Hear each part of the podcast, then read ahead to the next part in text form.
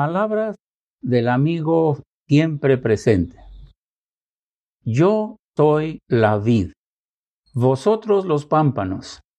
El que permanece en mí y yo en él, éste lleva mucho fruto, porque separados de mí nada podéis hacer.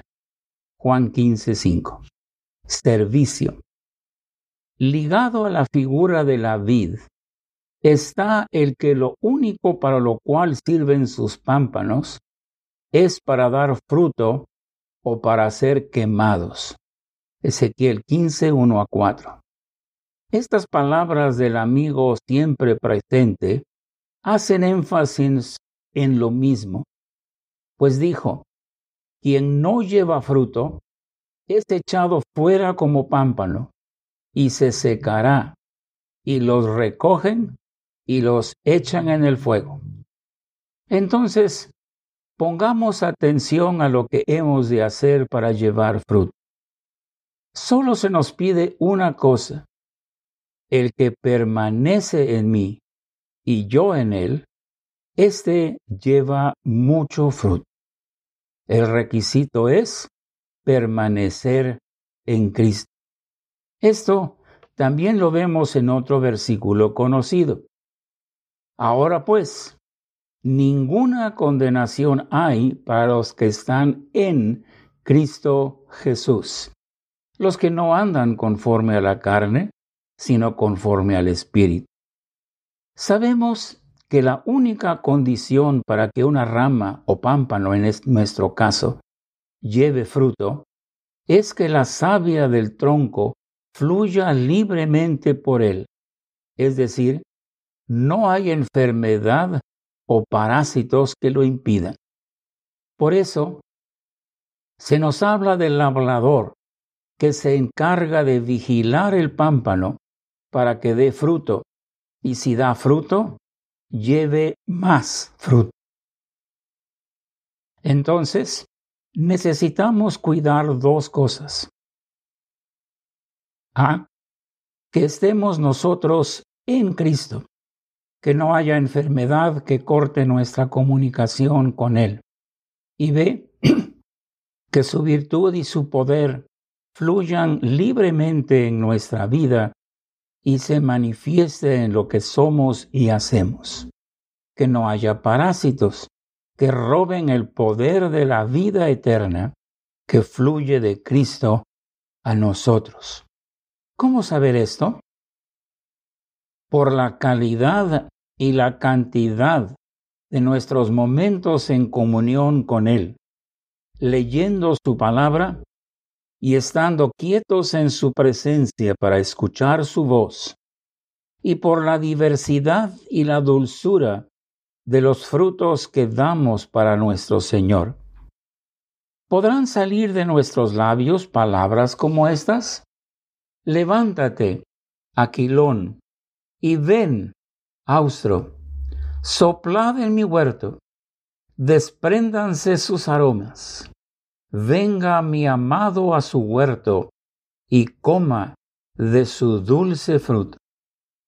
Cantares 4:16.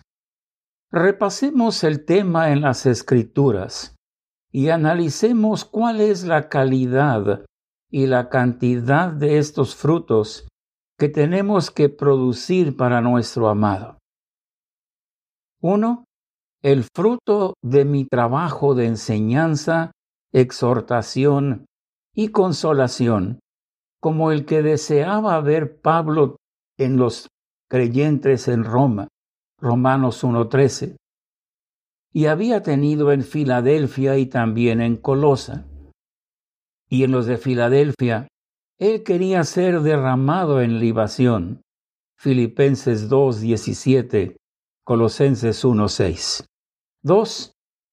La santificación y la vida eterna, que han de brillar en mi manera de vivir delante de mis hermanos y vecinos.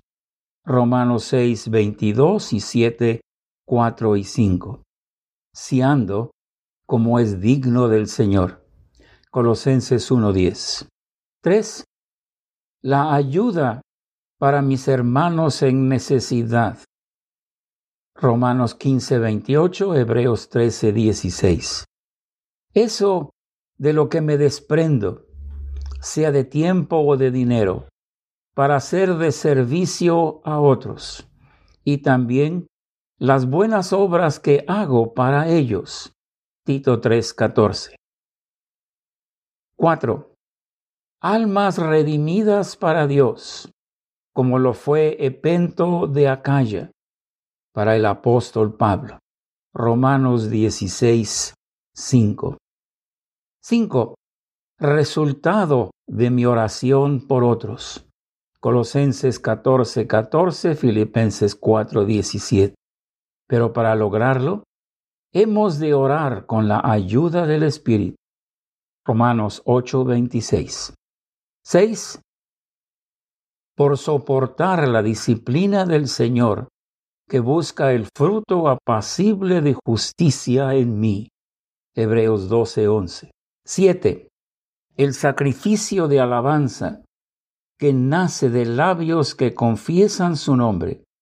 Pero necesitamos cuidar lo que sale de nuestros labios. Santiago 3, 9 y 11. Lo que viene del conocimiento de Cristo y nos hace participantes de la naturaleza divina. 2 Pedro 1, 3, 4 y 8. Hermanos y hermanas, de Cristo, como la vid, fluye el poder y la virtud necesarias y suficientes para que demos toda clase de fruto bueno y abundante para Él, por la gracia y la vida eterna que fluye en nosotros. Oigamos esta recomendación. Mirad por vosotros mismos, para que no perdáis el fruto de vuestro trabajo, sino que recibáis galardón completo. 2 Juan 8. Oremos. Dios nuestro, ciertamente nos has dejado en esta tierra para que demos fruto y fruto abundante. Gracias por tu poder y gracias por la virtud de Cristo que fluye en nosotros para darnos esa vida eterna y ese poder y esa motivación para dar frutos abundantes en tu nombre. Padre, haznos revisar el tiempo que pasamos con Cristo para que su virtud, su conocimiento, fluya en nuestras vidas y se manifieste en fruto. Haznos analizar la calidad de nuestro fruto para que tu nombre siempre sea glorificado. Y haznos cuidar todo lo que somos y tenemos y hacemos para que no perdamos el fruto de nuestro trabajo. Lo rogamos, Padre, en el nombre del Señor Jesucristo. Amén.